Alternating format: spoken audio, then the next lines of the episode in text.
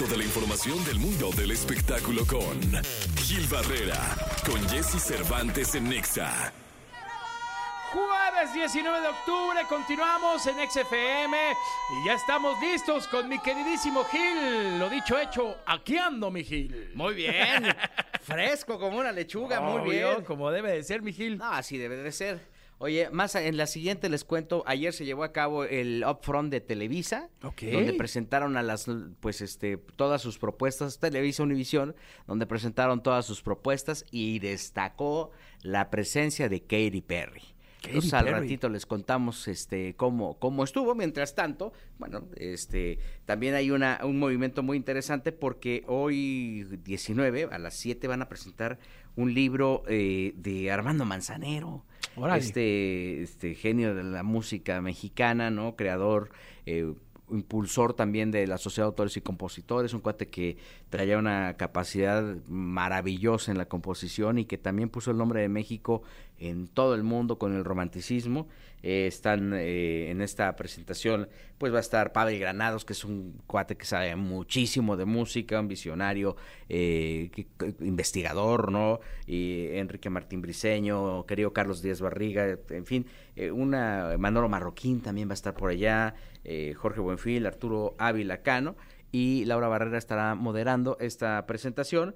Eh, es un libro que se hizo en, coordinación con el gobierno del estado de, Yucatán y la Secretaría de Cultura. Este, pues aquí lo que, lo que se pretende es propiamente hacer un recuerdo de este extraordinario compositor yucateco que pese a cualquier circunstancia siempre prevaleció con, con, con una disciplina enorme. Tenía su carácter, don Armando, no era un cuate fácil, ¿no? Era muy simpático eh, en corto, ¿no? Pero cuando tenía que, eh, pues, eh, tomar las riendas de algo, lo hacía con mucho carácter, con mucho rigor. Y este, y bueno, pues hoy por hoy una de las grandes instituciones que nos ha dejado la música mexicana, ¿no? Claro, un, ícono de la música mexicana. La verdad es que se, se le recuerda mucho, pero bueno, nos dejó un gran legado musical Armando Manzanero. No se pierdan el libro, hay que leerlo. Sí, lo importante es da- y- hacer un recorrido sobre lo que hizo y sobre la forma en la que él fue construyendo cada uno de sus eh, de sus eh, casas, ¿no? De sus de sus pilares. Eh, insisto, no no no fue fácil mantenerse durante tanto tiempo. Fue un cuate que de las orejas metió al estudio de grabación a, más bien este, metía al estudio de grabación a Luis Miguel, ¿no? Este, Claro. ¿no? Y con una disciplina férrea, con sus difer- diferencias, ¿no? Que, que impidieron que, que hubiera una continuidad en, en la grabación, por ejemplo, de este famosísimo Romances, que fue uno de los discos más vendidos de Luis Miguel en su, su vida, y, eh, pero de ahí fuera una construcción eh, muy precisa eh, en cuanto a éxitos, eh, insisto, eh, este tema de encauzar a los compositores mexicanos a estar en la Sociedad de Autores y Compositores, que hoy por hoy es un modelo mundial de recaudación para los compositores, pues él estuvo totalmente metido en esto junto con Roberto Cantoral, ¿no? Totalmente de acuerdo, Mijil. Muchas gracias, Mijil. Nos escuchamos en la segunda. Eh, ya, ya me urge eso de Katy Perry. ¿Qué, qué Ah, pasó al ratito, ahí? Al ratito les contamos qué pasó con Katy Perry en la Ciudad de México y este y al rato, pues este, espero encontrarte despierto, eh, pollo. Ahora, para la segunda. Seguramente con tres litros de café, pero estaremos muy despiertitos en la segunda. Sí, sí, sí, estos cafés 20, 20, 20, muy 20. Muy ventis. Continuamos con más aquí en XFM.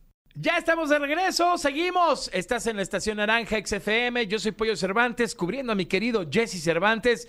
Y ya estamos en la segunda de espectáculos con mi querido Gil Barrera. Mi Gil, nos dejaste bien picados con cómo está el upfront de, Televisa Univisión. Ayer hicieron un fiestón loco, este, con pues prácticamente para todos sus anunciantes, presentando todos los productos que van a estar el año entrante en Televisa Univisión, en estas pantallas. Estos productos que ya se están produciendo para el mercado hispano en, eh, en Estados Unidos, para México y para prácticamente todo el mundo. Y pues una de las cerezas del pastel, la celebración, fue la, la presentación de Katy Perry. Ole. Nada más dijeron, Wow. bueno, ahí les tenemos ahí, vamos a darles un musical. Y entonces todo el mundo esperaba a Ana Bárbara y Paquita, la del barrio. pero no, o sea, dijeron, otras estrellas, vamos a darles a alguien más. Digo, Ana Bárbara, pues, es una estrellota y Paquita ¿no? también. este Pero no, de repente dijeron, pues vamos a, a darle el sentido internacional que, este, que significa Televisa Univisión y bueno, pues se aventaron a, a, traer a, Katy Perry. Entiendo que las eh, condiciones de negociación fueron muy sencillas, muy eh, ligeras.